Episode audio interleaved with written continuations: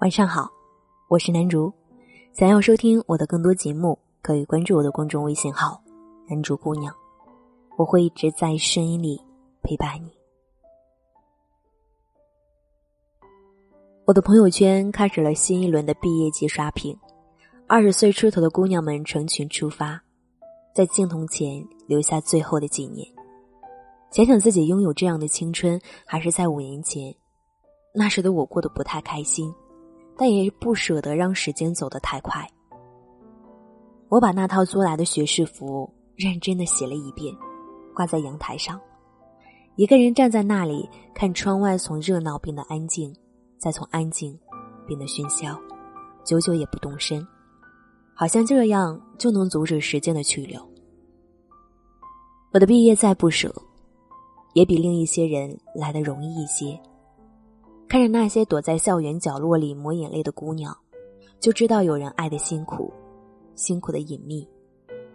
然后在另一个城市的小千对我说：“我们的老师忽然在课堂上慷慨，大学的恋爱都不会长久。我当初还不是爱的死去活来，有什么用？毕业就分手的咒语，已经无声的降落在校园中，拆散了数段用来相信爱情的金童玉女。”我已经没有了爱情，灵魂也跟着他去了。他先我一年毕业，几个月没有来消息。我花很多很多时间等在电脑前，也花很多很多的时间去思考，外面的世界到底有多精彩，才能把二年的记忆都消耗干净。远距离恋爱考验的哪里只是爱情，是心理素质。天真的人千万别参与。他很容易从两个人的思念变成一个人的寝食难安。爱情让我活成一个邋遢的哲人。我在每个睡不着的晚上都能总结出一个道理：他们总有一个令我流泪的指向。原来有些人去了远方，你才知道，他不值得守候。因为是外语院校，男性在我们这里是稀有生物。我身边的朋友大多都在维系一段远距离的爱情。我的两个室友都有此经历，在那个还没有微信的年代，我觉得那些守候在电话前的身姿非常的美好。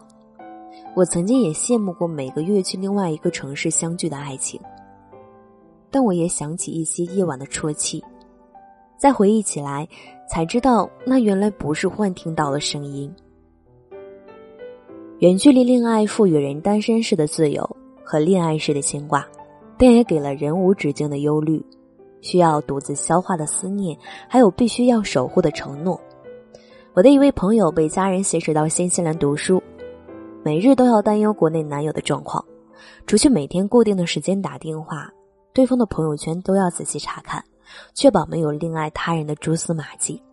爱最可怕的一面就是爱是自由的，一场一见钟情可以在三秒钟之内发生。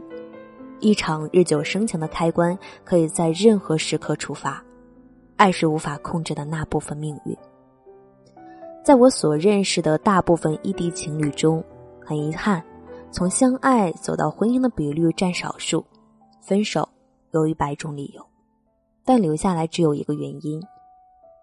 我的那段算不上圆满的异地恋，几近把我爱的能力摧毁。但好在时间自带的治愈功能，能够让我从此以后更理智的角度去选择一段爱情。大学时的异地恋维系起来相对容易，毕业季的爱情多面临两人各奔前程的选择，世界是复杂了几倍的。除去从前一起吃顿饭、约会都会变成奢求，考验和责任也会多起来。在网上看到过很多对异地恋的故事，每一段最终牵手的感情都经历了旁人想象不到的艰辛。生病时爱人缺席，工作压力大时无处诉说，一个人吃残羹冷炙，情人节躲在被子里哭泣，亲人朋友不时反对。没有一段爱情是容易的，如何让异地的爱情健康又长久，经得住考验呢？再忙，也要每天保证联系；再爱，也有自我成长的时间；再苦，也要知道这一切都有意义；再远，也要相信，总有一天他不再缺席。人常说爱情艰难，但真爱一直在发生。大学时最好的朋友从高中开始远距离恋爱，两个人熬过大学四年，从两处的独孤奔往一处的热闹，现在走进了小家，过得非常幸福。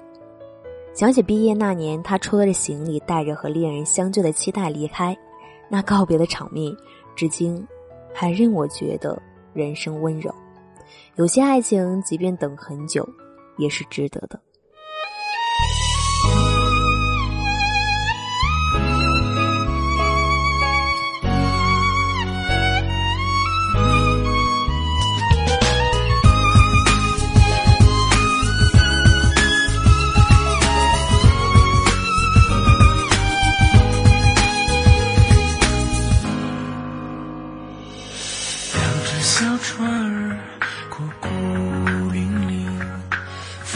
沉沉漂泊风浪里，终于有一天在海边相遇，他们牵着手。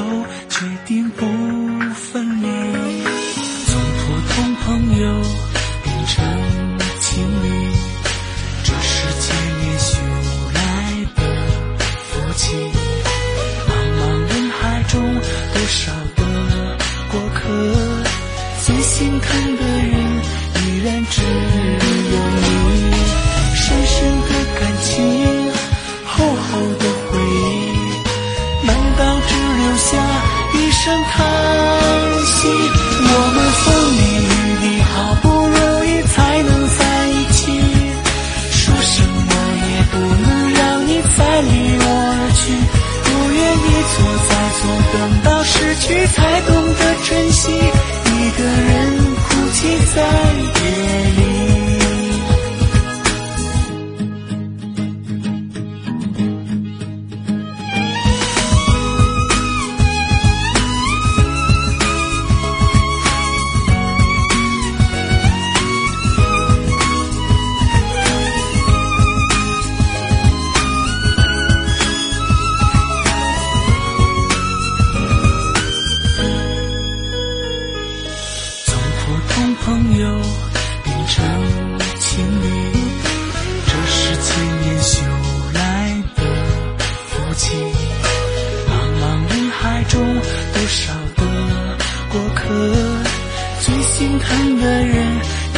只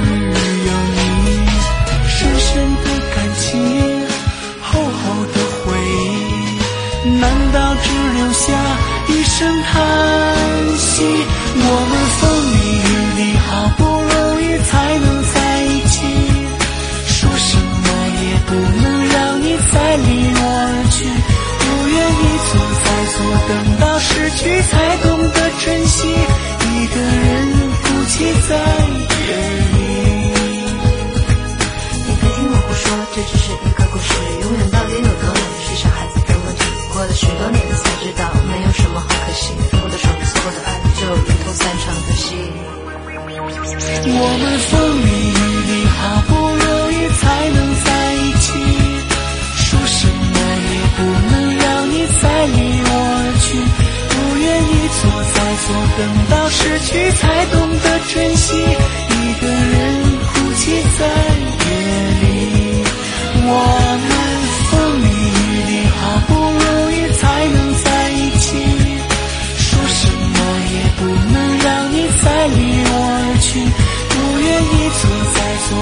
要失去才懂得珍惜。一个人哭泣在夜里